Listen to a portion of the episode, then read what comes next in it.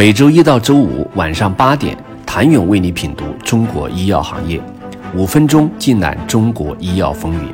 喜马拉雅的听众朋友们，你们好，我是医药经理人、出品人谭勇。四加七集采后，企业解散销售团队的新闻络绎不绝，传统营销能力捉襟见肘。二零一九年药品管理新规后，线上销售迎来转折，全渠道或许正成为企业营销的新玩法。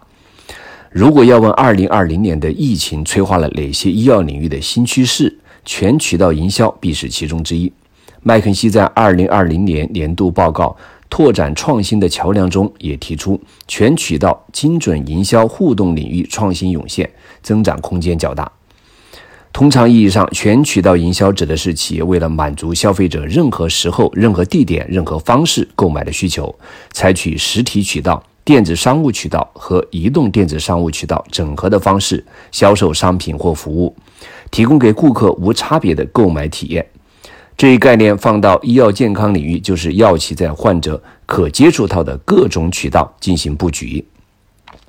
患者的购买方式多元化，购买时间可以拉长到二十四小时，购药场景遍布线下药房、院内以及线上购药平台多个渠道。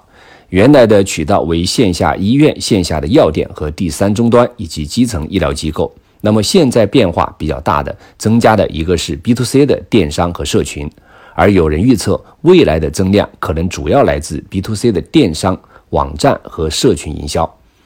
而与普通消费不同的是，患者购药还需要医生指导。注射剂需要院内完成，因此药企的全渠道营销还包括对医生的学术推广、互联网医疗以及慢病管理，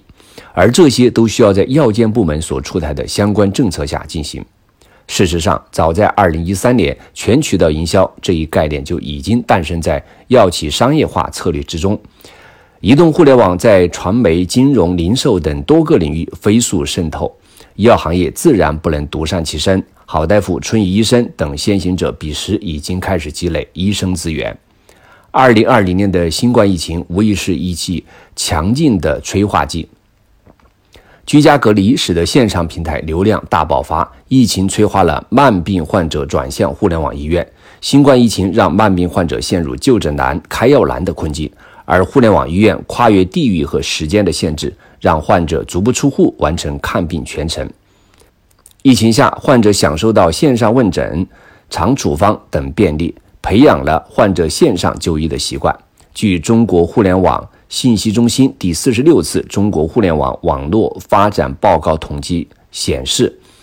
截至二零二零年六月，我国在线医疗用户规模达到二点七六亿，占网民整体的百分之二十九点四。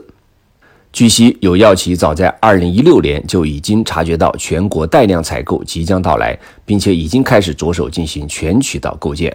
在二零二零年第十二届中国医药企业家、科学家、投资家大会上，江苏正大天晴集团副总裁、渠道事业部总经理王红就介绍，江苏正大天晴拥有五个销售团队，分别负责不同的销售终端。公司的销售投入也根据五个团队的业绩进行资源分配。最终，正大天晴某一新产品的百分之九十五的销售额都是在零售终端产生的。